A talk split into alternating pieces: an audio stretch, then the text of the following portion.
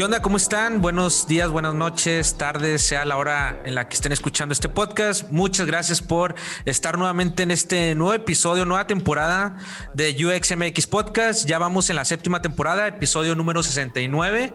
Y bueno, muy contentos porque en este año cumplimos ya tres años de estar activos con este podcast. Así que muchas, muchas gracias. Por este lado, este, voy a dar la presentación a mi compañera y estrella de este programa, a Julie García. ¿Qué onda, ¿cómo estás? Hola, hola amigo, muy bien, muy bien. Aquí con mucho gusto de volver a, verte, porque ya tenía tiempo que no nos veíamos, eh, y más que ya estás lejos de, acá de Ciudad de México, pero eh, estoy muy bien y muy emocionada de estar abriendo esta séptima temporada me parece muy increíble que ya sean siete, este, siete años, ¿eh? iba a decir, siete temporadas en tres años, pero que sí se, se, cuentan como siete años casi, de que lo comenzamos en el 2019, ¿no? Y que ya estos años no se cuentan por la pandemia. Pero, pero todo cool y, y pues gracias por, otro episodio más. Y pues sin más este, preámbulos, vamos a dar la presentación a, nuestro invitado del día de hoy que abre esta nueva temporada y que vamos a platicar sobre product management, pero sobre todo sobre el producto, su ciclo de vida y algunas estrategias. Eh, entonces, pues les damos, le damos la bienvenida a Jesús Cajide, que pues nos está hablando desde Estados Unidos y pues que nos va a contar acá este un poco de su journey como manager, como diseñador de producto y un poco sobre lo que llegó a hacer en PayPal que fue bastante relevante también para su carrera. Bienvenido, Jesús. Hola, muchísimas gracias por invitarme. Y muchas felicidades por la temporada y por todo el esfuerzo que han hecho para llevar la comunidad. Gracias. Gracias a ti por venir y, pues muchas gracias por, por la felicitación también. Así es, gracias, gracias. Pues al final de cuentas, este, eres de México, de Aguascalientes, eh, de, donde se hace la Feria de San Marcos, una gran feria acá en México, ¿verdad? Este, Jesús. Orgullosamente hidrocálido, sí. Así es. Pero ahorita estás viviendo en San Francisco. Ahí está. Correcto. Sí. Hoy por hoy estoy en San Francisco. Ya afortunadamente, con todo lo que ha pasado en, el mundo, eh, he tenido la oportunidad de, estar aquí en Bay Area eh, los últimos siete años. Y durante los siete años he tenido la oportunidad de estar este, viviendo en diferentes partes de, lo que llamamos el Silicon Valley. Creo que muchas personas piensan que Silicon Valley es San Francisco y Mountain View y todo este tipo de ciudades, pero está dividido, eh, cuando ya están locales, está dividido en dos áreas. Una que la llaman Salt Bay, que es donde está originalmente Silicon Valley, que es Mountain View, San José, Santa Clara, esa, esa área, que es un poquito más familiar, porque eh, las casas son grandes. Y después está lo que la gente local le llama la ciudad, que es San Francisco. Y San Francisco pues es un poco más joven, se puede imaginar una ciudad un poquito más este, llena de personas, eso significa que la gente, la gente vive en departamentos y las casas son más pequeñas. Entonces hoy por hoy ya tuve la oportunidad de vivir en en las dos áreas, San José, Mountain View y hoy por hoy vivo en San Francisco. Ok, sí, de hecho dicen que Silicon Valley, o sea, no, no, no son los edificios grandes como te lo puedes imaginar, mucha tecnología, sino que ya hay mucho, muchas casas muy, muy antiguas, no viejas, pero, pero sí. ¿no? Correcto. Sí, es, es una sorpresa. Cuando, cuando, llegué, yo también me imaginaba eh, pensando que es la, la meca de la tecnología, Imaginaba que, que, las puertas iban a abrir automáticamente y iba a tener un asistente que iba, me iba a preguntar cómo quiere los huevos y, a mí me los huevos todo. Desafortunadamente no. Cuando llegué a Silicon Valley me tocó vivir en, un departamento este, de una plaza y literalmente una habitación y su, y su living room. Y creo que esos departamentos fueron construidos en los 70 Entonces, sí. fue una sorpresa bastante este, interesante para mí. ¿no? O sea, es lo interesante de, de la prosperidad. ¿no? Si eres próspero, si estás en, si tienes prosperidad en tu área, no hay necesidad de estar cambiando constantemente las cosas. ¿no? Y entonces lo podemos ver, por ejemplo, en muchas partes de, de San Francisco y de, y de South Bay, donde realmente muchos de los edificios y mucho de la arquitectura es, es antiguísima, está basada en, en cosas que, que empezaron en los 60s y los 70s, pero sin embargo la cultura, que es la cultura de inmigrantes, pues viene con la nueva generación. Entonces, aún así, teniendo toda esta infraestructura antigua, pues la cultura es muy moderna, ¿no? Podemos ver la gente cómo se comunica, cómo este, las tendencias, los lugares, las herramientas que creamos para mantenernos eh, enlazados, ¿sí? Es lo que realmente hace la diferencia. Claro. Oye, eh, bueno, nos gustaría también conocer cómo fue tu, digamos, tu historia en Silicon Valley. Eh, ¿Cómo fue que llegaste? Eh, ¿Cuál fue tu primer trabajo? Si es que llegaste directo a PayPal. Eh, ¿Cómo ha sido ese proceso y por qué te interesaste en ser Product Manager? Una, excelente pregunta. Si, si pudiéramos resumir toda mi carrera en, en algo pequeño, después vamos a ir este, platicando de los pequeños nodos, porque al final de cuentas todo radica en, en personas, en conocer personas y establecer relaciones con personas.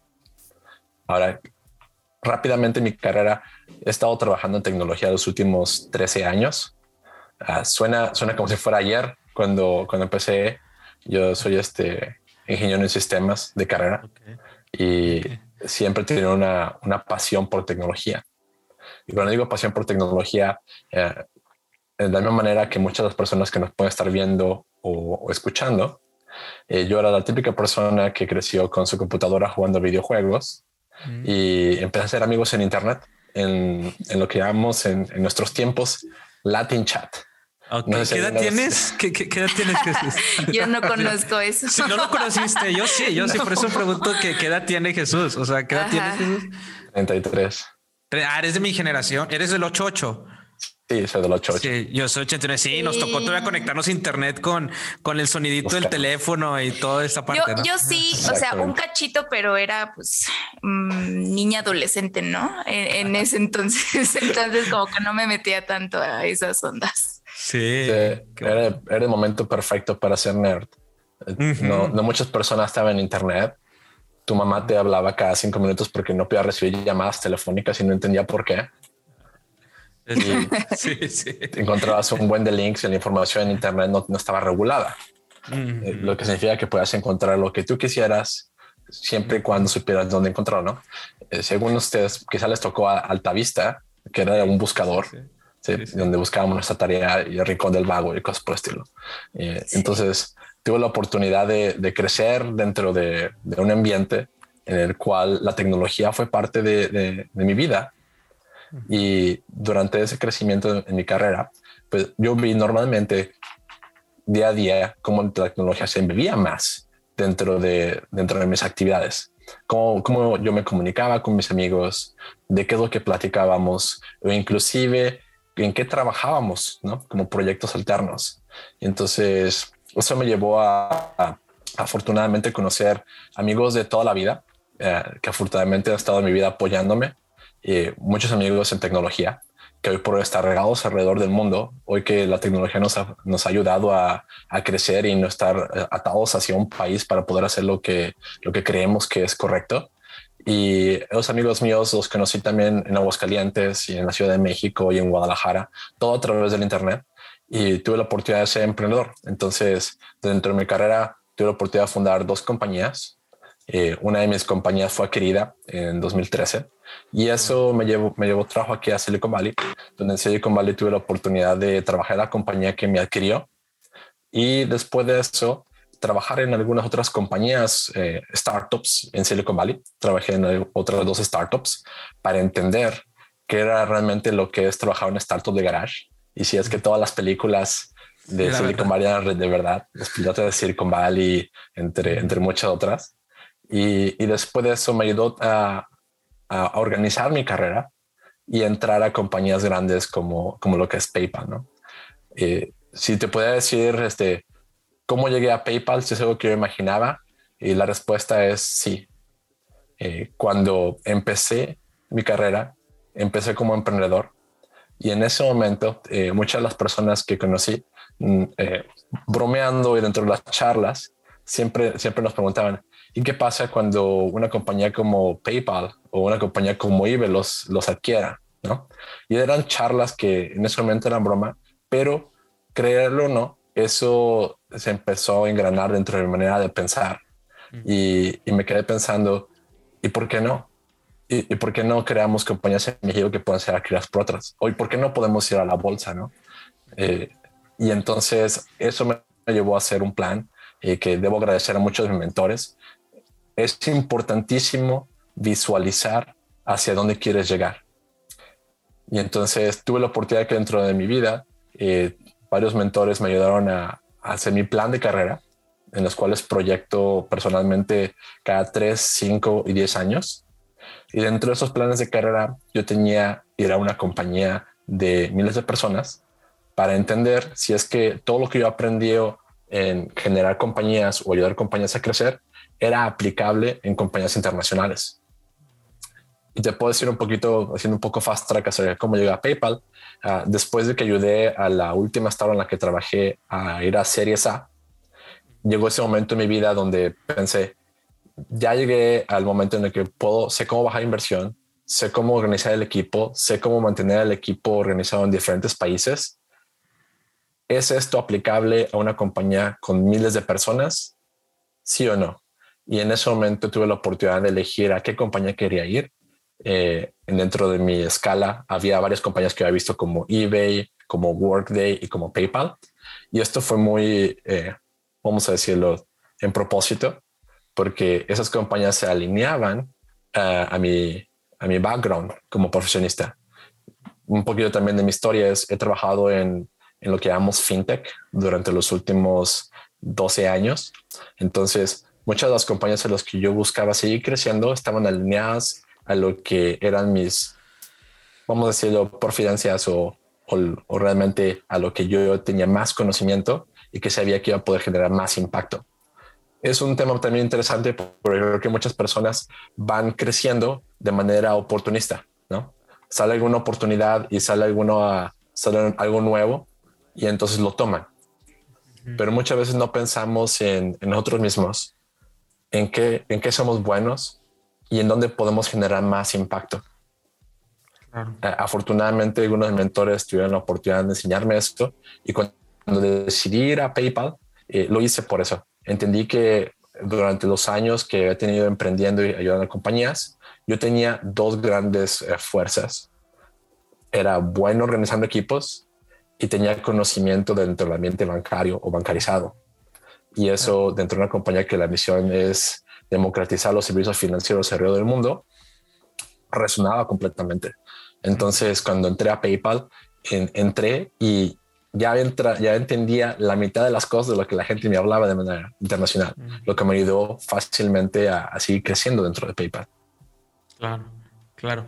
Hay, esa, esa parte que mencionaste de, que te adquirieron y luego eh, eso, eso también te, te fuiste a Silicon Valley los mentores, ¿qué tipo de mentores eran que, los mencionaste ahorita? Muy agradecido, ¿no? Con, con estos mentores. Y, creo que es un buen, creo que es un buen tip para las personas que, que quieren empezar a desarrollar su plan de carrera, ¿no? Que, están ingresando a estos temas de, diseño experiencia usuario. Eh, pues hay que, hay que tener un plan, ¿no? Pero también hay que tener mentores que te guíen, ¿no? ¿Qué tipo de mentores eran y, y cómo te acercaste a ellos? Es una, es una excelente pregunta porque creo que hoy, hoy en día, eh, cuando las personas piensan en, mentores, piensan en algo así como un tutor, ¿no? alguien que es como un profesor que, te ayuda. Sin embargo, eh, realmente cuando pensamos en un mentor, tenemos que pensar en alguien que nosotros vamos a darle valor y él nos da valor también. ¿Y, qué significa eso? Generalmente vas a encontrar mentores eh, con gente con la que estás trabajando o con la que estás haciendo negocios es, muy difícil encontrar un mentor eh, a una persona que tú admires y que le escribas de manera este, random y le digas, oye, sabes que te admiro bastante y me gustaría que me des algunos consejos. Porque en ese momento no estamos en una posición de recibir consejos y de que él sea nuestro profesor, pero él no está recibiendo valor. O sea, él puede recibir valor en una manera emocional, de decir yo soy la palabra de referencia, pero no lo está ayudando a crecer es, es diferente, por ejemplo, cuando estás en una relación de intercambio de valor. Un ejemplo es cuando están trabajando juntos, porque los dos tienen un mismo gol y tienen una, una manera de percibir que es valor. Tenemos que crecer este negocio o tenemos que hacer este proyecto realidad o tenemos que hacer que estas personas persigan esta meta. ¿no? Ahora, con, con eso, y regresando a tu pregunta de cómo tuve la oportunidad de conocer estos mentores, fue justamente en este, en este auge de generar compañías y de al tratar de alcanzar metas juntos. Eh, uno de mis grandes amigos y mentores eh, era mi co-founders. ¿no? Cuando tuve la oportunidad de tener co-founders, pues mis dos co-founders totalmente diferentes background. Uno venía de marketing y el otro venía de ser este desarrollador software. Sí, dos diferentes mentalidades en la vida y pero muy muy inteligentes y personas que sigo admirando. Y entonces muchas de sus decisiones que ellos tomaron dentro de la compañía o que hicimos juntos me ayudaron a formar. Otra parte de mis mentores fueron mis inversionistas. Obviamente como inversionistas buscaban no solamente que yo creciera como persona, pero que ayudara a que el negocio creciera. Entonces, teníamos un objetivo en común. Entonces, si ellos me ayudaban, se estaban ayudando a sí mismos porque tenían que no preocuparse por el negocio, ¿no? Y al mismo tiempo, las personas en las que hacíamos relaciones, pues también ganaban, dado que teníamos el mismo objetivo. Claro. Entonces, simplemente para recapitular, la, la parte es cómo damos valor y cómo recibimos valor. Sí, creo que dijiste algo clave que me hace sentido eh, y es el objetivo en común, ¿no? Bien, tienes razón que si le vas y le pides a una persona algún consejo, pues te va a responder eso, se va a limitar simplemente a responder tu, tu pregunta desde una posición de me estás consultando porque yo tengo como el conocimiento, ¿no? y te puedo recomendar tal. Pero de ahí a que el consejo se aplique, funcione y que la persona esté al tanto de qué es lo que su consejo eh, provocó, pues ya es otra cosa, ¿no? Y creo que eso que dices sí, sí es muy importante y también me remite a lo que mencionabas de todo se basa en las relaciones humanas, en con quién este, hacemos estas conexiones y cómo eh, nos retroalimentamos unos a otros, ¿no? Cómo aportamos y cómo ellos nos aportan. entonces creería que es como un win-win, ¿no? Em, tomando esta línea, eh, ya eh, enfocándonos más a qué es el product management como tal, que va mucho de eso, también como de estas relaciones humanas entre equipos. Eh, ¿Qué es lo que no hace un product manager o qué definitivamente no es product management? Ok, también eso es una pregunta interesante, dado que a través de los años la definición de lo que hace un product manager no ha estado cambiando. Y esto es simplemente por el entendimiento que tenemos dentro de la tecnología. Recuerdan, este, al principio de la charla platicábamos de Latin Chat y, de cómo, por ejemplo, utilizamos eso. Posiblemente alguien más dentro de la audiencia utilizó High Five o este algún otro. sí, Fotolog, Fotolog. Hi-Fi. Foto, Metroblog y, cosas por el estilo, ¿no? Al final de cuentas, eso que estamos platicando, pues es la evolución de la tecnología y cómo se fue incrustando dentro de nuestras vidas. Exacto. Y, y esto, ¿cómo tiene relación a esto de product management? Bueno, porque también las carreras empezaron a evolucionar. No solamente product management, eh, ser desarrollador de software, inclusive ser diseñador y ser alguien de business o de marketing ha estado evolucionando. Y simplemente es porque al principio veíamos la tecnología como un elemento que estaba privilegiado, que solamente las grandes compañías o que ciertas personas con cierta capacidad económica podían adquirir. Pero después de 10 años de estar dentro de la revolución este, móvil y de que hoy por hoy es mucho más sencillo tener un, teléfono celular con este 4G o 5G que tener una computadora en casa. Eh, la tecnología se ha convertido en este acelerador de valor. ¿Y, qué significa eso al final de cuentas? ¿Cómo eso transforma nuestras vidas? Que, hoy por hoy ser un desarrollador, de software no es algo novedoso, eh, como cuando yo empecé mi carrera, ¿no? donde las personas te preguntaban, ¿qué estudiaste? Software. Decían, ay, perfecto, tengo siete impresoras para que me ayudes a, configurarlas. o alguien de diseño que diga, diseño, hoy tengo siete flyers que, que no sé si, si, tienes algo que me puedas ayudar a imprimir, ¿no? la, la tecnología ha cambiado en ese sentido, en el punto en el que hoy por hoy muchas personas saben programar y no necesariamente son desarrolladores de software tienen que programar para hacer sus actividades diarias, ¿no? Como las personas que están en el mundo de la contabilidad tienen que aprender a utilizar los macros, que es una manera de programar al final de cuentas, ¿no? Las personas que hoy por hoy están en diseño están más enfocadas a la parte de la experiencia total de, un producto, en lugar de solamente de la parte visual, ¿no? Mm. Eh, de esa manera, tenemos los product managers, que es una carrera que nació para darle sentido ¿sí? a lo que estábamos creando. Eh, en lugar de que tuviéramos project managers o gente de marketing que estuviera poniendo las limitaciones en la generación de productos, pues generamos esta nueva carrera llamada Product Manager que está encargado de literalmente tomar múltiples partes de la información y asegurarnos de que eso que definimos como el propósito del producto, ¿sí? digital o no digital, ¿sí? se cumpla. ¿Qué no es un product manager para responder tu pregunta de manera negativa? Un product manager no es una persona que está poniendo timelines, no es una persona que está correteando gente, no es una persona que, que sabe todo de todos los departamentos. ¿sí? Eh, me da mucha risa porque al principio teníamos este diagrama de event donde decía UX, tecnología y negocios. ¿sí? Y, y vi muchas personas tratando de ser expertos en todo. ¿sí?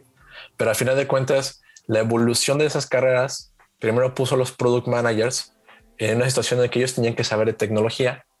¿Por qué? Porque la tecnología, como digo, era un elemento extra. Entonces, poder encajar los elementos de tecnología como Legos dependía de alguien que tuviera ese entendimiento y que asegurara que el propósito se diera sin que nos, sin que nos alucináramos y pusiéramos demasiada tecnología. Pero hoy por hoy, la tecnología es algo que está democratizado. Y quiero decir con esto, hoy por hoy ya no tenemos que, tener un experto en la inteligencia artificial para tener modelos de inteligencia artificial. Podemos utilizar los que ya están en Amazon. Hoy por hoy no tenemos que tener un experto en aplicaciones eh, móviles para saber cómo diseñar entre siete diferentes resoluciones tenemos sistemas como Figma o tenemos otros sistemas que nos ayudan a de un diseño verlo cómo se vería en diferentes resoluciones. ¿no? Y esto ha conllevado que entonces la carrera de Product Management hoy por hoy esté más enfocado hacia las operaciones y que las operaciones ¿sí? se lleven a cabo para, ok, lo mismo, en mi parte, asegurarnos de que el propósito del producto se cumpla. ¿Y, ¿Y qué significa el propósito del producto? para ponerlo en contexto que nuestra audiencia posiblemente ha escuchado, es la misión, la misión del producto. Tenemos que asegurarnos que la misión del producto, que en otras palabras en español quizá un poquito más este, coloquial, sería el propósito. Y ese propósito nos va a dar un beneficio. Y, y me gusta cambiarlo porque creo que cuando alguien habla de misión, a veces suena como, como blurry, como un concepto muy administrativo, y cuando alguien habla de valor, también lo hemos, lo hemos convertido en, en algo abstracto. Pero al final de cuentas, realmente el propósito es por qué existe y el valor al final de cuentas es un beneficio. Exacto. Ahorita que mencionaste eh, todo este, este camino de, de, la evolución de la tecnología, que eso yo creo que ha democratizado a los product managers, ¿no? Que ya vienen de diferentes áreas incluso, porque actualmente estoy de acuerdo contigo. Hoy en día la tecnología la tenemos al alcance de la mano y podemos hacer muchas cosas eh, sin saber, por ejemplo, código, pero podemos programar sin conocer código. Por ejemplo, yo amo Zapier, que es una herramienta que me ayuda un chorro a automatizar y, conectar diferentes herramientas sin utilizar código. O sea, creo que ese es, un gran ejemplo de, cómo la tecnología ha venido creciendo mucho, ¿no? En, cuanto a no saber programar y, empezar a, crear, a crear productos digitales ¿Qué habilidades debe de tener? Si son de diferentes, vienen de diferentes áreas, ¿cuáles podrían ser las habilidades que sí debería de tener un, product manager, verdad? Este, porque me imagino que sí, vienen de diferentes áreas, vienen de marketing, como bien menciona, puede ser diseño, de programación, o sea, vienen de distintas áreas. pero ¿cuáles son las habilidades que tú consideras que son las primordiales para poder desempeñar bien el trabajo de un product manager? Excelente pregunta. Como dentro de esta conversación, si bien tenemos un, patrón en general, todos seguimos siendo humanos, por lo menos los que sabemos. No Cylons todavía detectados dentro de la habitación. Ah, y como humanos, todos tenemos que tener un propósito. Entonces, ¿cómo se traduce esto en habilidades de product manager? Si, decimos que un product manager es alguien que tiene que asegurarse de que el propósito del producto se cumpla, yo tengo tres principales este, pilares que siempre recomiendo y no quiero decir que son los únicos, pero son los que yo he visto en los product managers más exitosos con los que he podido trabajar y son los yo que trato de cultivar. Primero es comunicación. Como seguimos, seguimos comunicándonos y la gente que está haciendo productos son, son humanos o muy buenos algoritmos de inteligencia que entienden este, lo que decimos, tenemos que entender no solo qué vamos a comunicar, sino cuál es el contexto que tiene la gente a que se lo estamos comunicando. Y este es un error, este es un error muy común. Esto tiene que ver otra vez con la perspectiva. Nosotros como humanos, y esto lo, lo quiero hacer el énfasis, venimos de diferentes contextos. ¿sí? Crecimos en un ambiente o en un país y ese país y ese ambiente nos da ciertas perspectivas la manera en la que nos enseñan nuestros lenguajes también tiene ciertas perspectivas. Entonces, la habilidad de comunicar no solo es hablar y tener este, un montón de diagramas, sino es entender qué es lo que quiere hacer llegar y entender cuál es la audiencia. Y esa audiencia, ayudarles a que entiendan lo mismo, inclusive si hablan diferentes lenguajes y tuvieron diferentes contextos de vida. Sí. Eso es, eso es comunicar. La segunda es tener una capacidad de organizar y estructurar. Como, como comentaba, todavía trabajando con muchas personas o con una sola persona y con esta parte del contexto de la comunicación, tenemos que asegurarnos de que lo que queremos hacer llegar está estructurado, porque lo vamos a repetir múltiples veces. La comunicación no solo decir las cosas una vez, y esto no es una sorpresa. Tenemos que comunicarlo múltiples veces y para que eso se engrane dentro del entendimiento de otras personas, tenemos que asegurarnos de que sea sencillo para ellos acceder a la información. Entonces, una habilidad muy importante para cualquier persona que ya está en producto y no solamente product managers es que aprendan a ser estructurados y organizados. Que tengan los recursos justos en accesibilidad para todos, que sea sencillo de encontrar, que sea sencillo de encontrar cómo las cosas están interrelacionadas y que tengan ayuda para que se pueda hacer una realidad de lo que ellos están pensando a lo que ellos saben, ¿no? Entender el gap. Y la tercera, creo que es persuasión. Y esto puede sonar este, controversial, porque muchas veces encontramos que eh, en las pláticas de product management siempre dicen que tenemos que influenciar sin autoridad. Y, por ello quiero desmistificar esto. Es persuasión tiene un motivo, mientras la influencia puede no tener un motivo. ¿sí? Y voy a poner un ejemplo muy sencillo.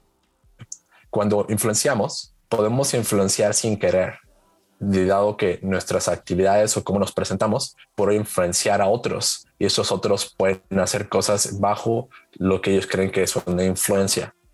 ¿sí? Tú puedes ser influenciado por un video, tú puedes ser influenciado por un libro. ¿sí?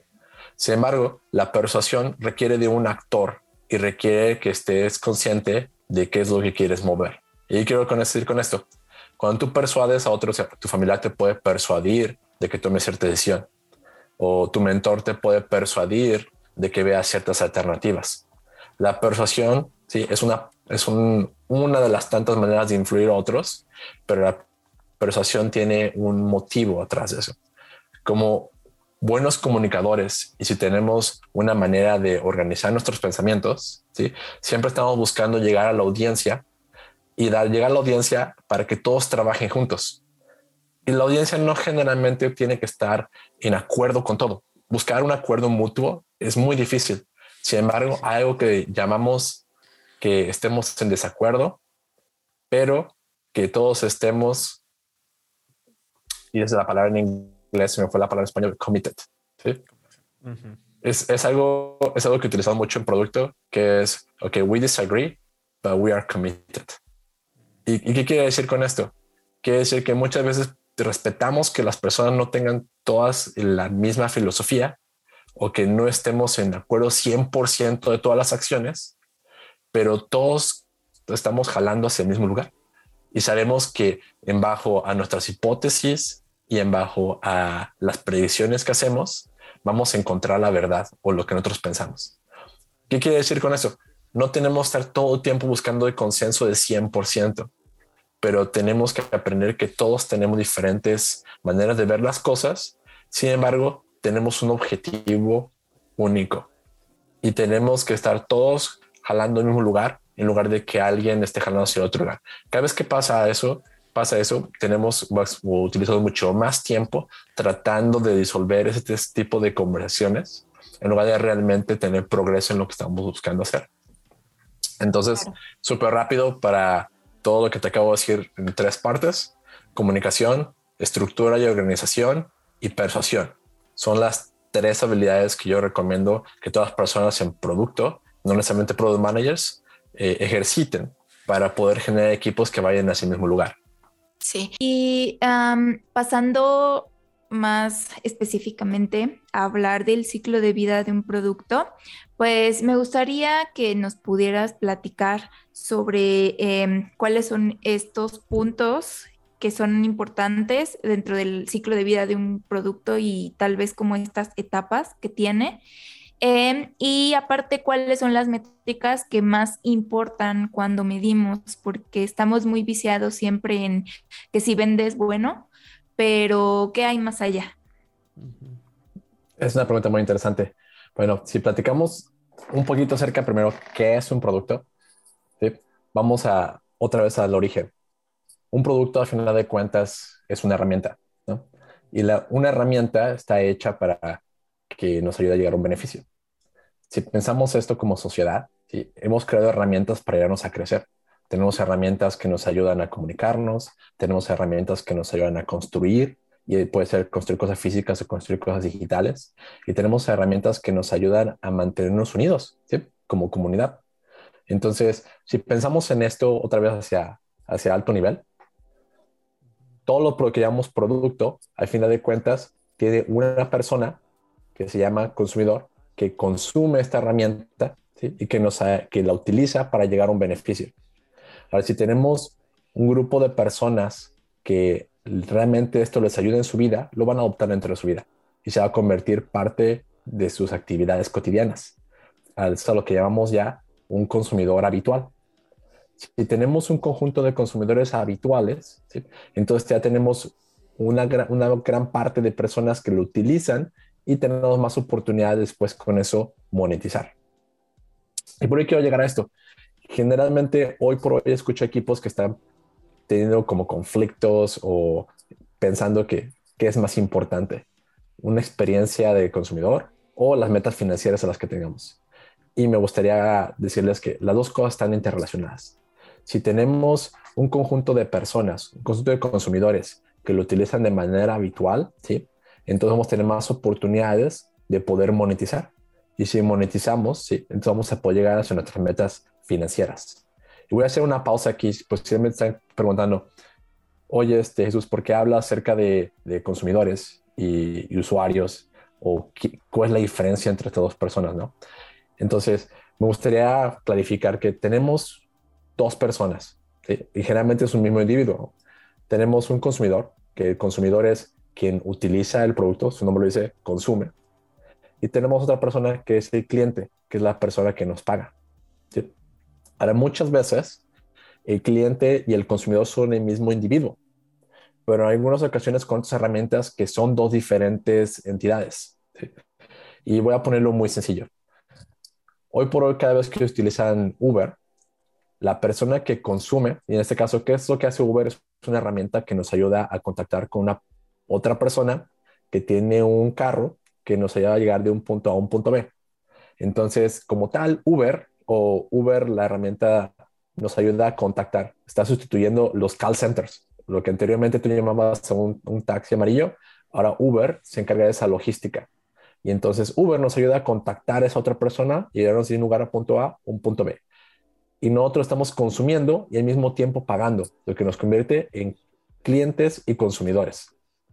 Ahora, hay otras herramientas, como en este caso Figma, que Figma al final de cuentas es una herramienta para comunicadores. Nos ayuda a tomar gente creativa o que quiere comunicar algo como diseñadores o programadores, o en este caso a gente de marketing, y plasmar sus ideas y comunicarlas con otros. Ahora, la persona que está utilizando otra vez ahí es el consumidor, pero quien está pagando ahí puede ser el manager o puede ser la gente de finanzas o la compañía y yo soy el cliente. Y es importante que aprendamos a diferenciarlas porque eso nos va a ayudar a entender qué herramienta es necesaria para qué consumidor, ¿no? Identificar cuál es el valor que estamos dando. Ahora, ¿por qué estoy diciendo todo esto? Porque otra vez, como equipo de producto, y equipo de producto es la gente de marketing, la gente de negocio, el product manager, el diseñador, como equipo de producto tenemos roles y responsabilidades. Tenemos un conjunto de personas que está súper enfocada a que la herramienta como tal dé lo más rápido que puede beneficio a los consumidores y que los consumidores se convierten en consumidores habituales. Y tenemos otro conjunto de, de equipo que está enfocada a tomar eso que, que los consumidores tienen y monetizarlo. Y a monetizarlo vamos a llegar a nuestras herramientas financieras y se convierte en un círculo virtuoso, ¿no? Gente que utiliza nuestro producto, monetizamos y con eso podemos mantener la compañía y poder generar más herramientas. Ahora, voy a platicar de cuando si ponemos eso en un marco muy sencillo, a mí me gusta simplificarlo para mis equipos en tres puntos. Estos puntos están interrelacionados. Cuando platicamos acerca de cómo se damos ese beneficio, ¿sí? estamos midiendo el desempeño del producto, ¿sí? que en inglés sería el performance. Entonces, estamos midiendo qué también se desempeña el producto, a cuántas personas realmente le está dando el valor del producto. Es un pilar. El otro pilar que generalmente mido que ayudo a mis equipos a medir es si el producto está disponible, sí o no que en inglés en literatura lo van a encontrar como product health. Tenemos que asegurarnos que no solamente el producto está dando el beneficio al consumidor, sino que también esté disponible para él. ¿Y qué significa estar disponible? Bueno, que realmente las personas puedan acceder, que lo puedan utilizar, que sepan que el producto esté ahí disponible para ellos, ¿no? Eso puede ser hoy en día traducido en actividades cotidianas, es que la aplicación esté disponible entre los Apple Stores que el sitio web no esté cayéndose, que cuando la gente entre dentro de, nuestro producto digital, el producto responda y que las personas puedan terminar las actividades para recibir el beneficio, ¿no? Y la última parte es medir el rendimiento financiero. Y eso es, si tenemos buena disponibilidad y tenemos un buen desempeño, pues significa que vamos a tener consumidores habituales. Si tenemos consumidores habituales, entonces vamos a poder monetizar y vamos a apoyar a nuestras metas financieras. Y ahora, cuando hablamos de monetizar, me gustaría también desmitificar la palabra monetizar. Como gente de producto o como equipo de producto, tenemos la responsabilidad de tomar lo que nuestros consumidores nos dan y convertirlo en algo financiero o convertirlo en algo que podemos monetizar. Cada vez que alguien utiliza una herramienta, tanto física como digital, ellos nos están pagando de tres maneras. O nos pagan con dinero, o nos pagan con su tiempo o nos pagan con esfuerzo. ¿sí? Y, por ahí quiero decir eso. esto viene no solamente de productos digitales, esto viene anterior. Vamos a decirlo en un ejemplo muy sencillito. Hoy por hoy, por ejemplo, cuando ustedes compran online, puede ser cualquier sitio de e-commerce online, lo que ustedes están buscando y generalmente los grandes agregadores como Amazon, ustedes están buscando un producto físico Amazon como tal no está produciendo el producto. Él se está encargando de que ustedes puedan encontrar el producto. Durante ese periodo de tiempo, ustedes están pagando con su tiempo. Ustedes están buscando y viendo si lo que quieren comprar es sí o no. Y es lo que en un principio hacía Amazon, ¿no? Tú entrabas a Amazon y entonces comparabas precios. Y después ibas a las tiendas físicas y comparabas precios. El equipo de producto de Amazon se dio cuenta de eso Y entonces el tiempo de comparación lo monetizaron vendiendo advertisement, ¿sí? que es cada vez que tú buscas en Amazon te van a aparecer productos relacionados, ¿no? Y entonces tú como consumidor no estás comprando nada, no estás pagando de manera transaccional, pero estás pagando con tu tiempo, comparando productos. Ahora, la otra manera es, si ya encontraste lo que quieres y vas a, vas a comprarlo, lo puedes comprar con alguien, un vendedor que está dentro de la plataforma de Amazon, ¿no? Y ya cuando compras, Amazon te va a cobrar un fee y le va a cobrar un fee al vendedor, ¿no? Y ahí también ya está la herramienta que está utilizando ahí es toda la logística que tiene Amazon por detrás para ayudar al vendedor a hacerte llegar el producto. Entonces ahí, aunque parece un solo producto, realmente están utilizando ustedes dos productos. El producto número uno es un buscador. ¿Cuál es el propósito del buscador? Ayudarte a encontrar y a comparar productos. Entonces, el equipo de producto de buscador, su meta es, de la manera más eficiente, ayudarte a encontrar y a comparar estos productos dentro de toda la cantidad de productos que hay. Y hay otro equipo, otro producto que es el de la compra.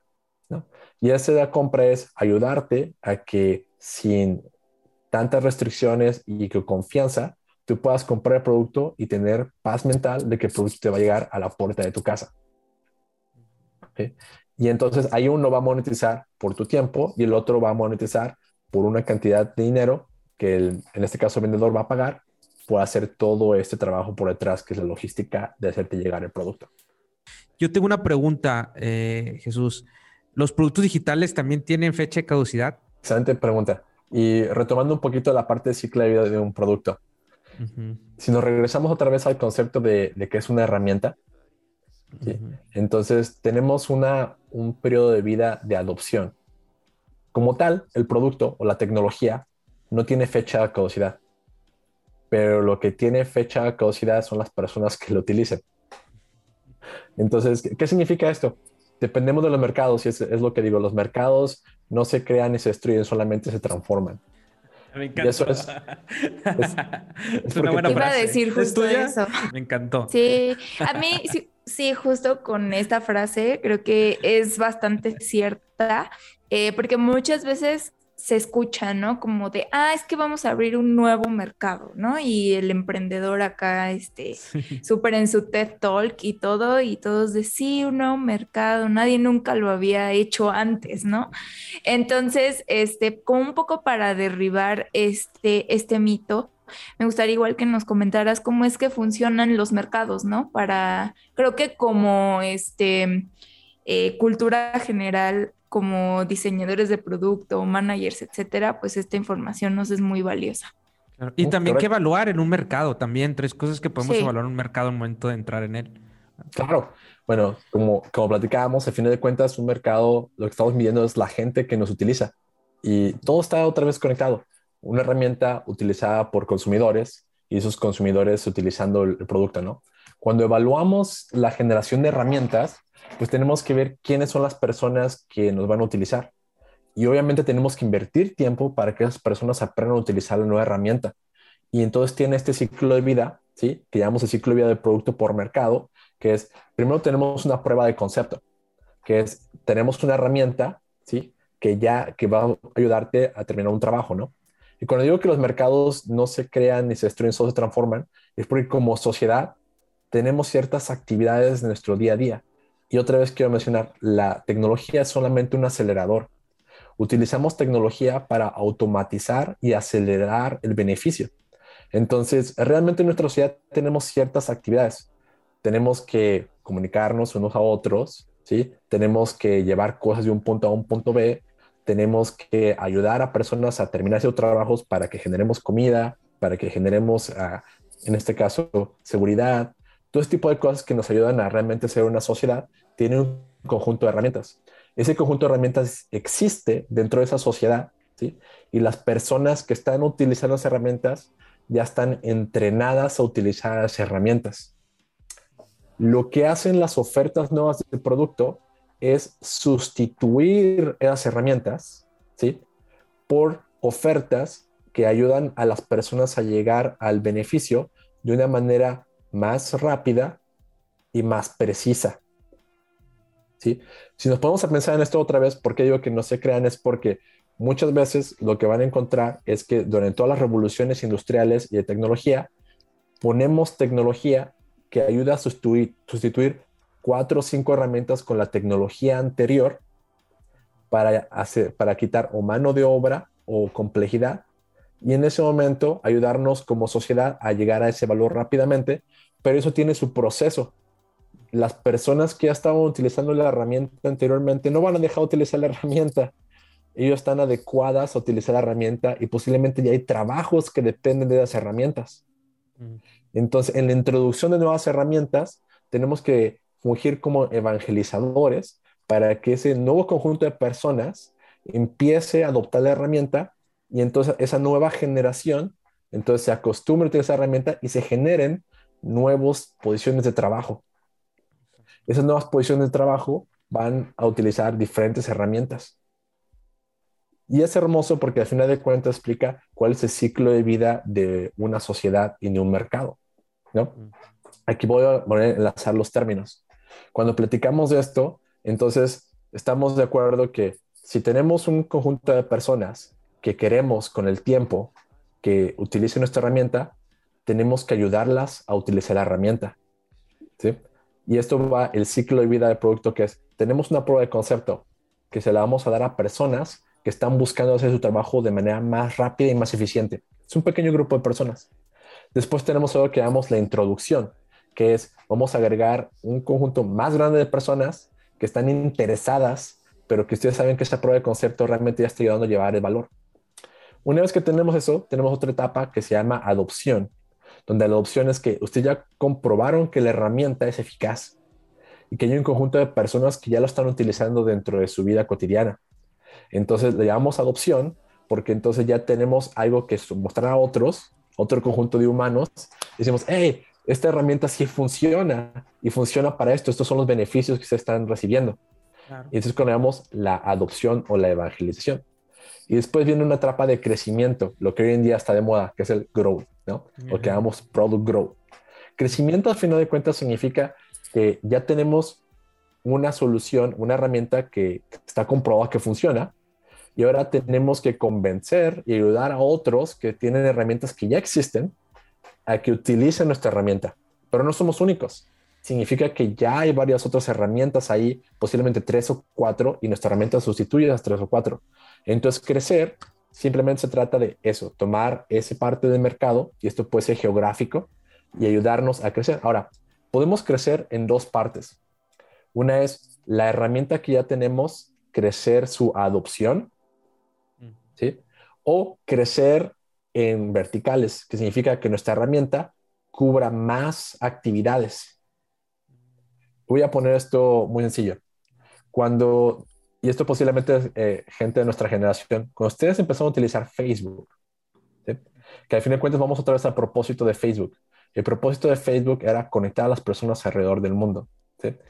Cuando empezamos a utilizar Facebook solamente había un, un muro que nos ayudaba a agregar amigos y a literalmente ver sus fotografías y a poner likes y comentarios o hacer un chismógrafo online donde poníamos con nuestro signo de zodiaco y, y preguntar cómo nos fue en la vida. Después Facebook, cuando empezó a crecer, ¿sí?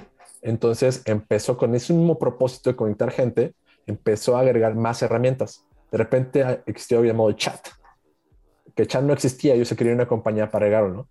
Que cumplía con el mismo propósito, mantenernos conectados pero en lugar de una manera asíncrona, de manera síncrona. Y después de eso crearon otra herramienta que se llama los grupos, que ya solamente era, como ya tenemos tantos amigos, pues entonces ayudamos a conectar con ciertos tópicos en específico. Y después de eso generamos otra herramienta llamada los eventos. Para todo eso, regresando, es el mismo toolbox, o sea, es la misma caja de herramientas con el mismo propósito. Y es ahí cuando digamos que estamos creciendo estamos creciendo en herramientas, pero siempre con el mismo propósito. Exacto. De hecho, de hecho eh, también Facebook ahora eh, invirtió en este proyecto que se llama Atila, bueno, hace años, que es como el, es como un avión que está dando internet a, ciertas partes del mundo donde no hay internet, o sea, rebotando es como este que se alimenta de energía solar y, es precisamente eso, darle internet a más personas para conectar a más personas. O sea, al final de cuentas, va el mismo propósito. Antes diría, ¿por qué invierte Facebook en, este proyecto, no? De, de, de este que da internet en donde no hay. Precisamente es parte de su propósito, conectar a las personas, ¿no? Correcto.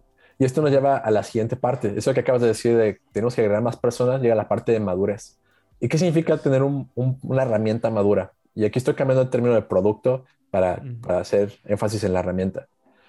Como una herramienta es madura es que ya tuvo una generación de gente que aprendió a utilizar la herramienta. Entonces, ya tenemos un conjunto de personas que saben utilizar la herramienta y que ya hay, de hecho, actividades o trabajos en sus vidas que están utilizando la herramienta. Y, lo podemos ver con, con, nuestra familia. ¿Cuántas personas de nuestra familia aprendieron a utilizar un teléfono? ¿O cuántas personas de nuestra familia aprendieron a utilizar sus este, notas, sus agendas? De, hubo un periodo de tiempo de adaptación en el que nuestros familiares tuvieron que aprender a utilizar sus notas en papel, a tener una, una agenda digital, a tener un teléfono móvil, ¿no? Esto es cuando digamos que un producto ya está maduro, es cuando ya tenemos una gran parte de la población en este mercado utilizando el producto y llegando a tu, a tu punto de retiro. Entonces, ¿cuándo, ¿cuándo lo retiramos? ¿Es posible que lo retiremos? Es un tema muy interesante porque cuando, cuando estaba estudiando ingeniería, alguien me, me presentó un tema llamado obsolescencia programada. Y obsolescencia programada es no solamente de ingeniería, sino también diseño industrial, que es cómo diseñamos productos o herramientas que tenga una fecha de caducidad. ¿Y esto por qué lo hacemos? Porque en el momento de la industrialización, si todos tuviéramos productos que duraban para siempre, no generaríamos o no habría necesidad de generar nuevos productos. ¿sí? Ahora, ¿este concepto se sigue utilizando? Sí. Solo que cuando platicamos de herramientas de software, vamos creciendo más y más de capacidad. ¿sí? ¿Qué es lo que hace que una persona utilice una herramienta u otra. Y vamos otra vez, depende del mercado, de este mercado, cuáles las otras herramientas que están utilizando. Recuerden que somos animales sociales y al final de cuentas adoptamos lo que nos hace la vida más eficiente, más precisa y que la mayoría de nuestro grupo social está utilizando para, para su trabajo. Y esto aplica para consumidores y también para compañías. Lo que quiero decir es, este concepto fundamental aplica para business to customers y business to business. Cuando retiramos un producto digital, lo hacemos porque ya tenemos una mejor, una mejor herramienta y la herramienta anterior nos está costando bastante mantenerla. Eso puede ser porque ya no tenemos suficientes consumidores que lo están utilizando y mantenerla es un costo. O porque vamos a sustituirla por una nueva herramienta y queremos pasar a nuestros consumidores de utilizar la herramienta A a la herramienta B. Porque eso, explica, eso explica por qué Facebook está pésimo.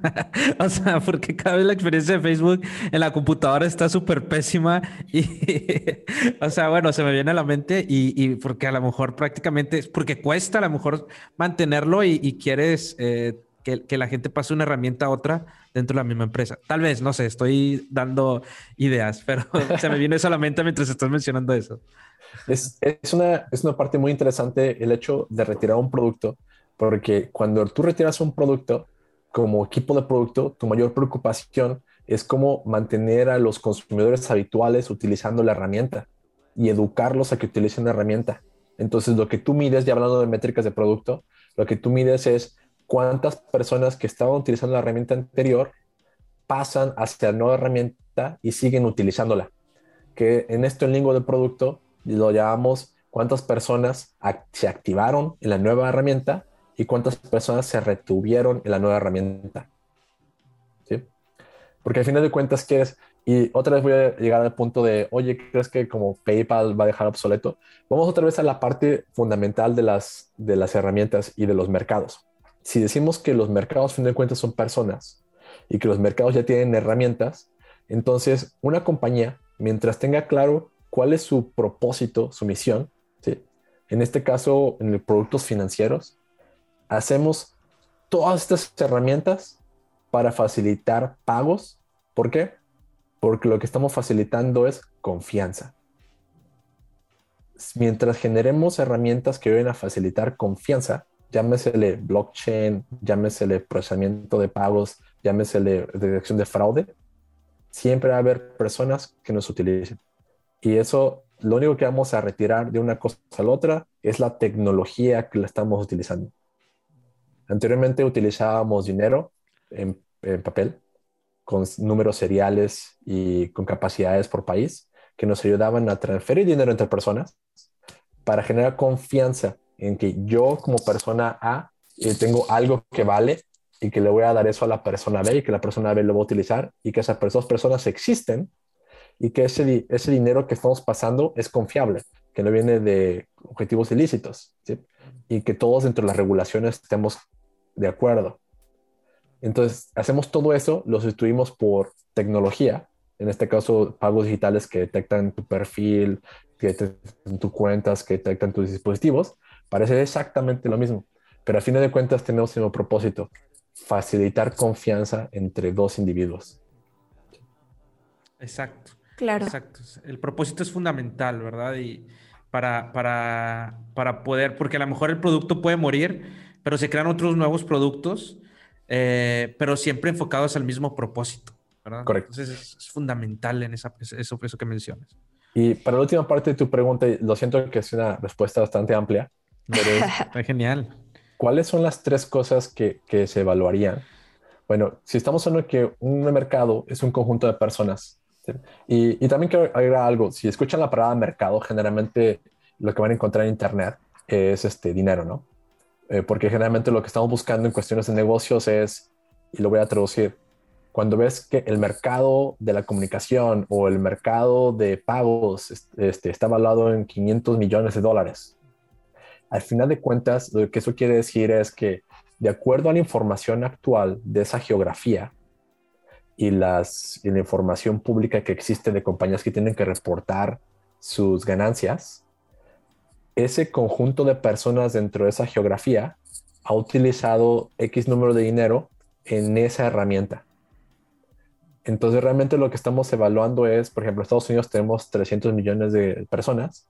De esos 300 millones de personas, un conjunto de esas personas que está dispuesto a pagar una cantidad de dinero por una específico herramienta y al año cuánto eso está generando por las compañías que lo reportaron. Y es ahí cuando se convierte de manera financiera. ¿Sí? Ahora, ¿qué significa eso? Volviendo otra vez, personas utilizándolo, pagándonos otra vez. Personas utilizándonos, pagando. Son las tres cosas. Si quisiéramos evaluar un mercado, entonces tenemos que otra vez regresar a las personas.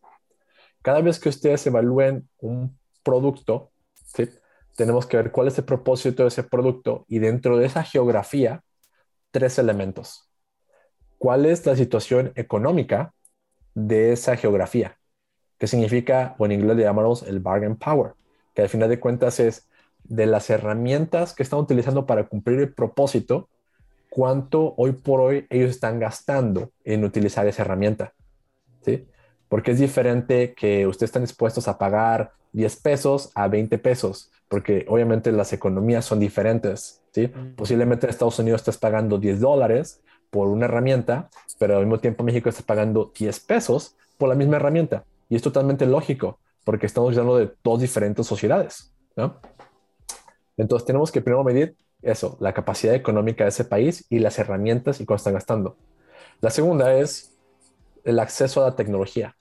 Cada sociedad o cuestiones geográficas tiene diferente acceso a la tecnología.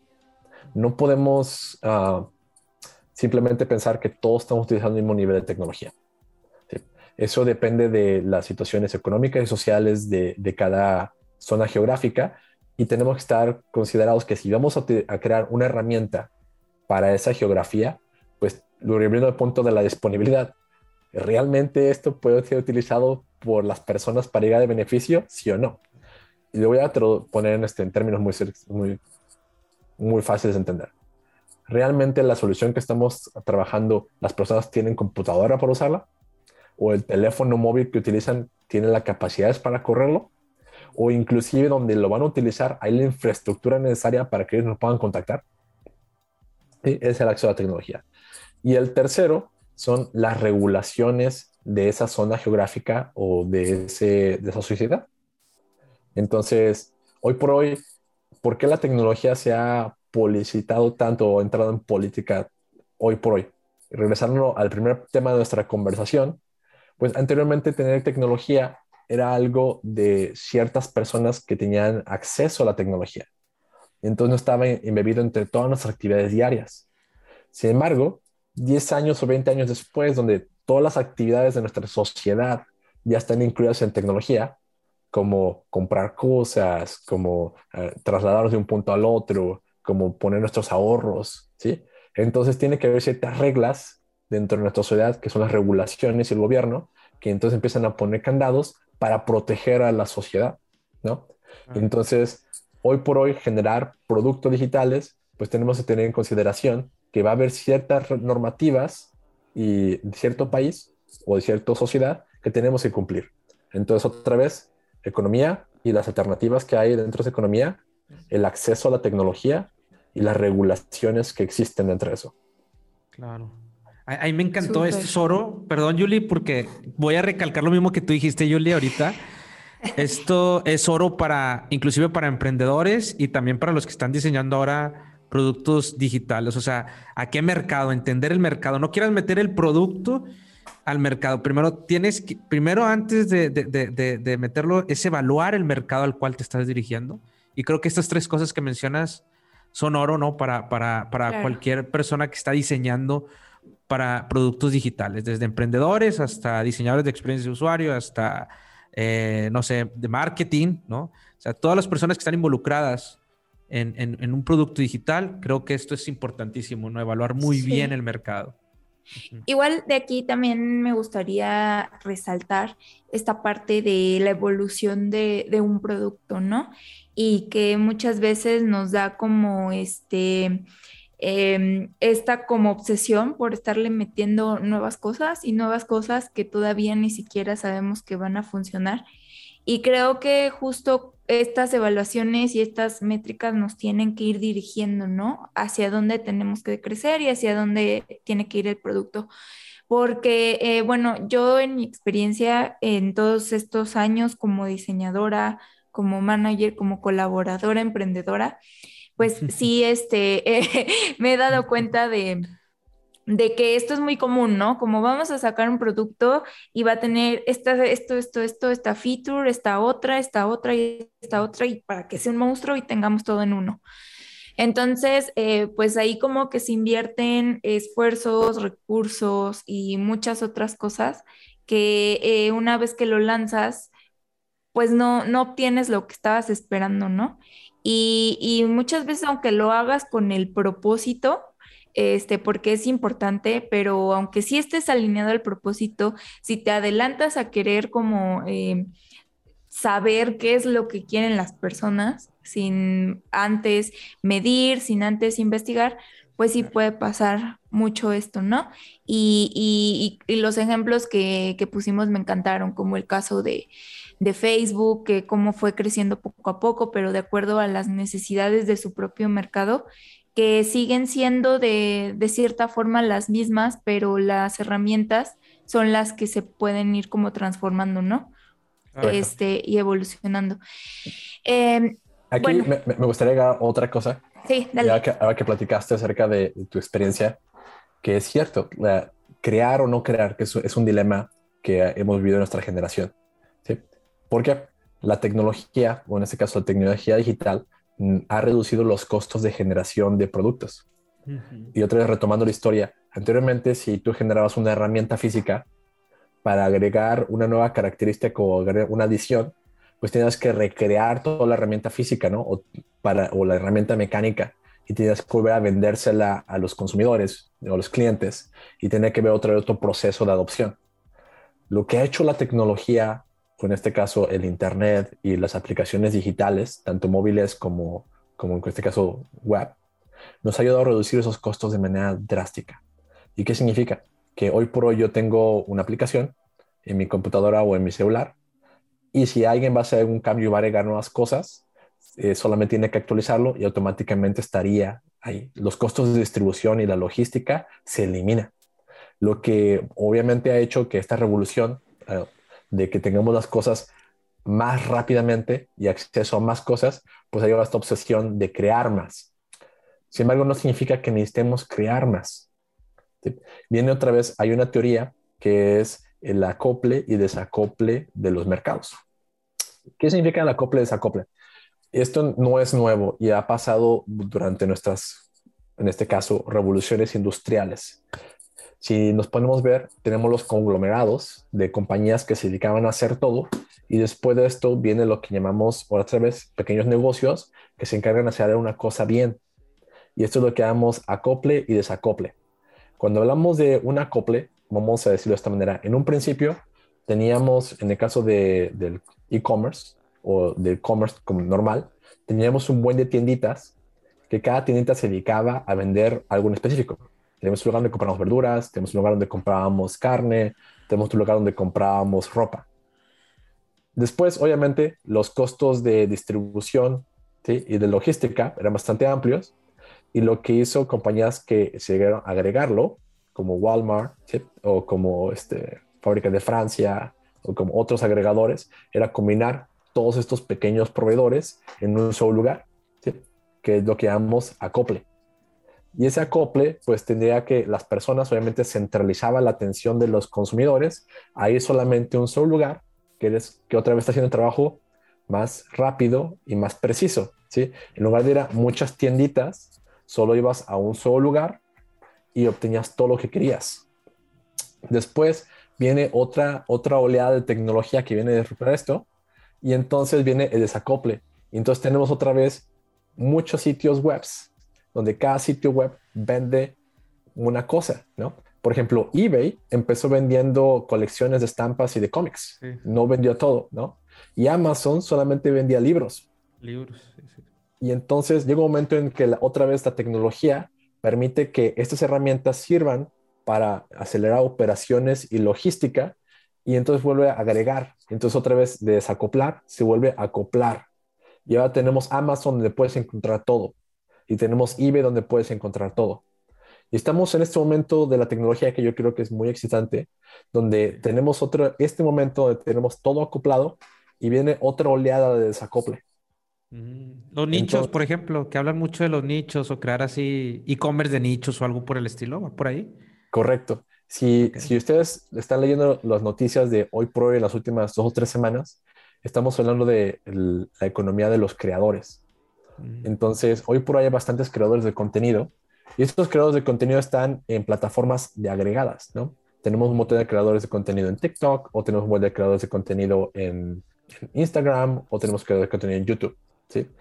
Y si ven las últimas startups, han estado creando startups para que te puedas suscribir hacia cierta generación de contenido y otras estamos desacoplando. Hay solamente startups que están enfocándose hacia personas que están ayudando a hacer ciertas cosas como manualidades o ayudándote a crecer profesionalmente, ¿no? Como masterclass. Mm. Y entonces estamos viendo otro desacople, pero es otra vez la misma teoría. Cuando desacoplamos es porque estamos buscando hacer algo bastante bien, más rápido, ¿sí? Y más preciso. No tiene nada que ver exactamente con, con esa, qué tantos tecnología tengamos, sino cómo hacemos que el valor o el beneficio llegue hacia el mercado que lo está exigiendo creo que es importante mencionar también los temas de estrategia. Porque todo esto son temas de estrategia. La estrategia de un producto, todo esto es tema de estrategia y creo que lo dejamos para el último para ir cerrando y poco a poco ir condensando todo esto que hemos hablado de, de la parte de un ciclo de vida de un producto, que hace un product manager. Dejamos para el final la estrategia de un producto. Ya vimos ahorita, creo que lo primero en una estrategia es pues bueno, el propósito, ¿verdad? El propósito que mencionas es fundamental, el propósito. El mercado también, evaluar muy bien el mercado, ¿verdad? ¿Qué pasos más hay en una estrategia de, un producto digital? Este, que Excelente pregunta. Y creo que esto nos ayuda a, a circular el tema, ¿no? Cuando hablamos de una estrategia en general, ¿sí? al final de cuentas, una, una estrategia es un plan alto nivel que nos ayuda a orquestar las tácticas que nos van a ayudar a llegar a la misión. Y voy a, voy a ponerlo muy sencillo. Si hablamos de que cuando generamos una herramienta, esta herramienta tiene una misión, un propósito, ¿Cómo vamos a asegurarnos de que esa herramienta sea utilizada por un conjunto de personas y al final de cuentas seguir creciendo la compañía? Entonces aquí tenemos lo que hemos platicado durante toda la charla. Tenemos un propósito y tenemos unas metas financieras. Ahora, nosotros ya evaluamos cuál es el mercado, vemos cuántas personas hay dentro de ese mercado y vemos cuánto están gastando en herramientas similares, ¿no? Y con eso podemos evaluar decir, oh, ok, esta evaluación me dice que este mercado está gastando X número de dinero y ese es el, el total que yo estoy buscando capturar. Y eso posiblemente me ayude a generar una compañía. Tengo suficiente, si capturo el 5% de lo que las personas están gastando en estas herramientas, entonces puedo tener estas ganancias, lo que me ayuda a generar esta compañía. ¿sí? Ahora, ahí ya tenemos las dos cosas principales, propósito y objetivos financieros. ¿Cómo lo hacemos realidad? Son las tácticas. Y las tácticas, al final de cuentas, son herramientas de ejecución. Son ya ahora sí la estrategia de marketing, o en este caso, la campaña de marketing, o el sitio web, o la materialización del portal, o la materialización del future. Es una táctica. Táctica no, solamente es eh, producto digital. Las tácticas también son cómo vamos a tener partners, ¿sí? Cómo vamos a tener canales de distribución, cómo vamos a poner eh, pricing, cómo vamos a ponerlo en diferentes canales de distribución, ¿sí? Entonces, si lo pusiera muy sencillo, tenemos que tener primero bien claro cuál es la misión y los objetivos financieros. Con eso, vamos a poder generar estrategias, que las estrategias, los que van a decir son un conjunto de tácticas para que alcancemos el propósito y los goles financieros. Ahora, la estrategia es táctica o dinámica. Bueno, por eso es una estrategia. Orquesta múltiples tácticas. Al final de cuentas, si lo queremos ver hacia alto nivel, una estrategia nos dice, si vamos y ejecutamos la táctica 1 o 2, podremos llegar, pero si pasa esta condición, entonces tenemos que hacer la, táctica 3 pero tenemos bien claro hacia dónde queremos llegar, o sea, si el propósito claro y cuáles, cuáles son los objetivos financieros. Ahora, quiero hablar de un tema que, que, generalmente es controversial y que he visto que hay mucha confusión, que es la parte de la, de la visión. ¿sí? Hay gente que habla acerca de la visión del producto y utilizan la palabra misión y visión de manera este, intercambiable o similar. Y me gustaría desmistificarlo. La misión o el propósito nos indica ¿qué es lo que ustedes van a darle a los consumidores? O sea, ¿cuál es el beneficio? La visión es el resultado.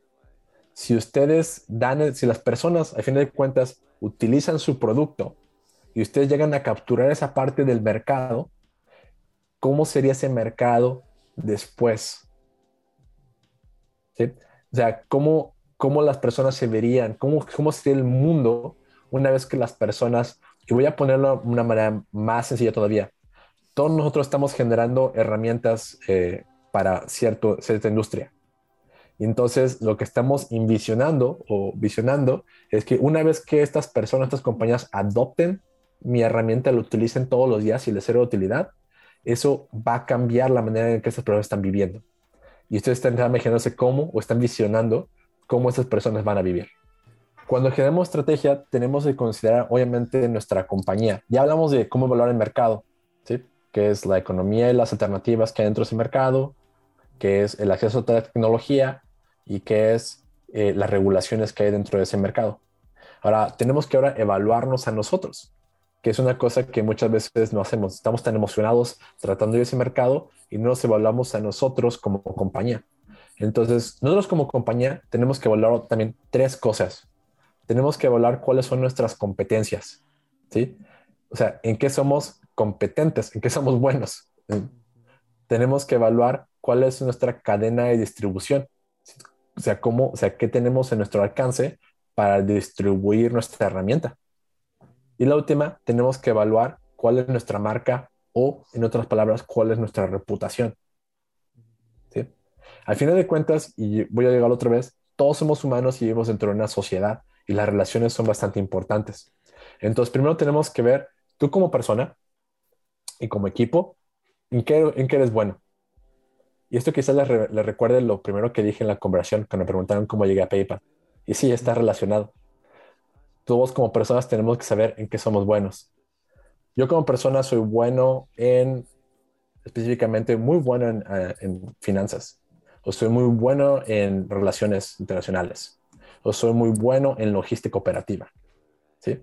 Eso en una empresa se traduce en lo que llamamos core competencies, que al final de cuentas que ustedes como equipo son buenos o tienen gente certificada en algo.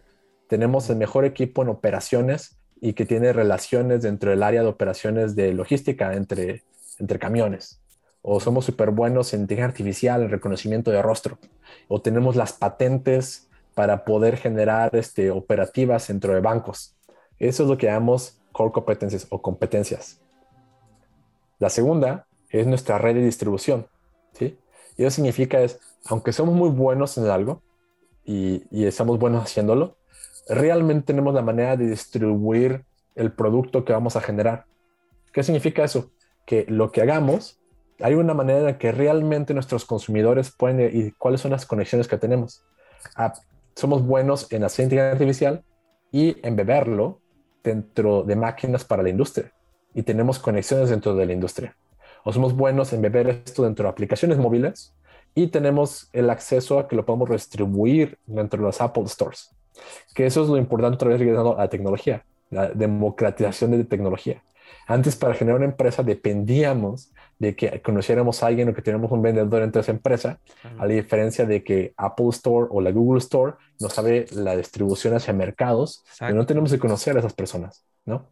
O los canales o Facebook o Google que puedes pautar para dar a conocer tu, tu tu publicidad o tu producto, ¿no? Estos también se pueden ver como canales, o sea, cuando pautas publicidad, pues existen múltiples canales, ¿no? Y gracias a la tecnología se democratizaron esos canales, ¿no?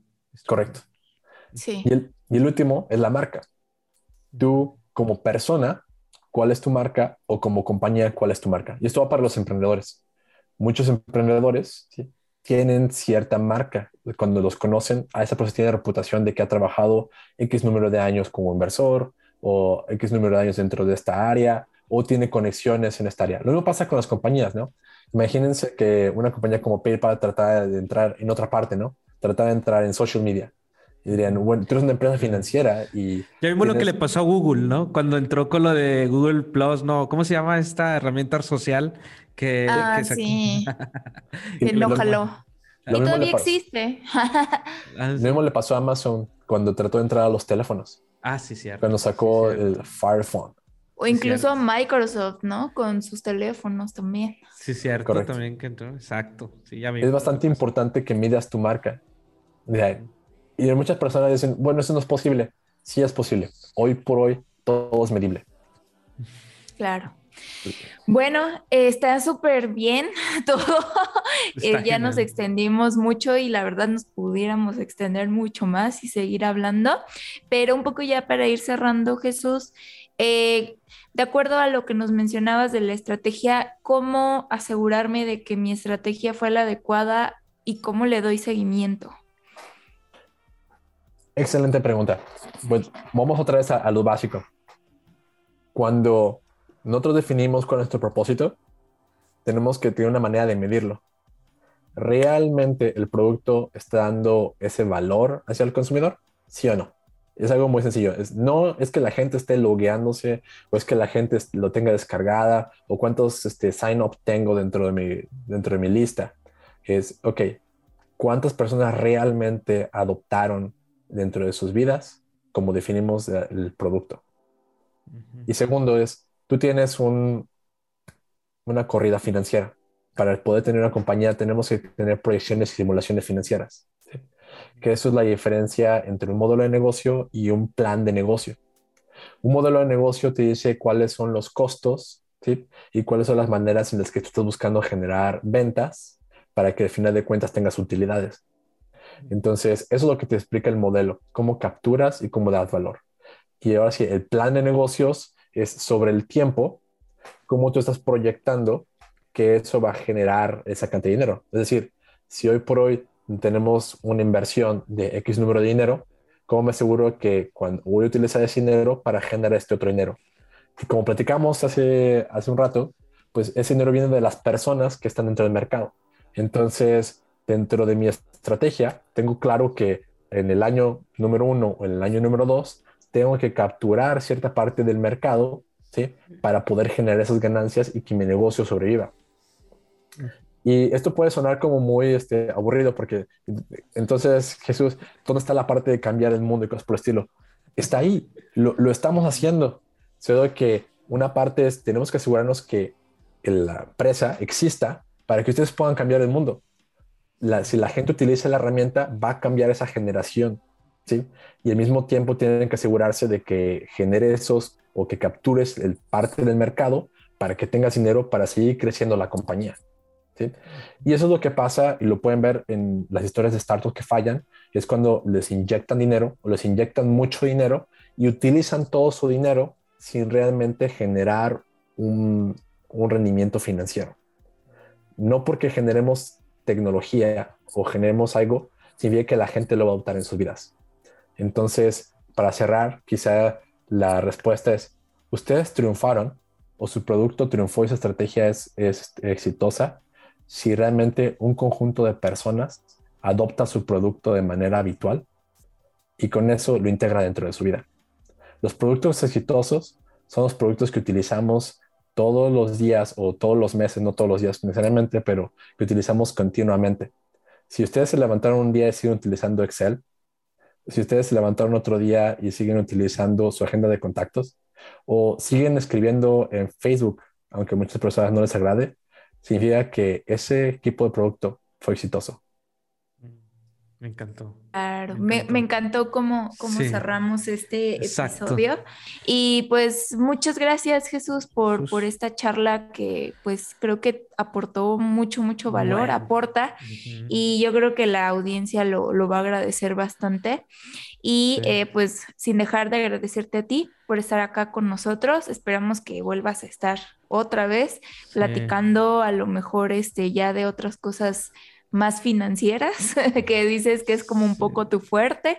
Entonces, eh, pues nada, eh, muchas gracias también, Iván, por, este otro episodio más.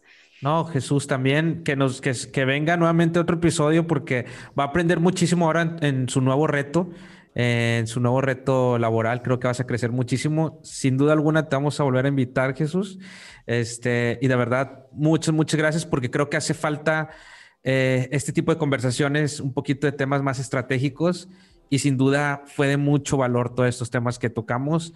Y pues nada, tus redes sociales, ¿dónde te pueden encontrar este, la gente si quiere contactarte para alguna duda o, si no, nada más para que te sigan si compartes algún tipo de contenido de repente?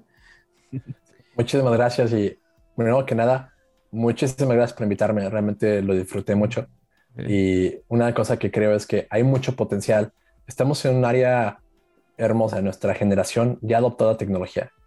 Ahora el siguiente reto es cómo seguimos haciendo nuestras vidas mejores y adoptándolo para las nuevas generaciones. Eso significa asumir los retos, que significa tener una sociedad que corre sobre tecnología digital, y cómo podemos poner las barreras y las precauciones necesarias para que sigamos creciendo eso, ¿no?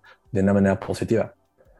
Ah, para la parte de, de, mis redes sociales, me pueden encontrar en LinkedIn eh, con, mi nombre, Jesús Cajide, o en mi Twitter también, Jesús Cajide. Y me encanta compartir contenido y me encanta ah, debatir y filosofar acerca de cuál es el, siguiente paso, no solamente de la generación de productos, sino cómo podemos ayudar a otras personas a aprender a generar productos, ¿sí? Porque no tiene que ver con nada con tecnología, como digo. Esto es 100% cómo nosotros entendemos a las personas y cómo ayudamos a las personas.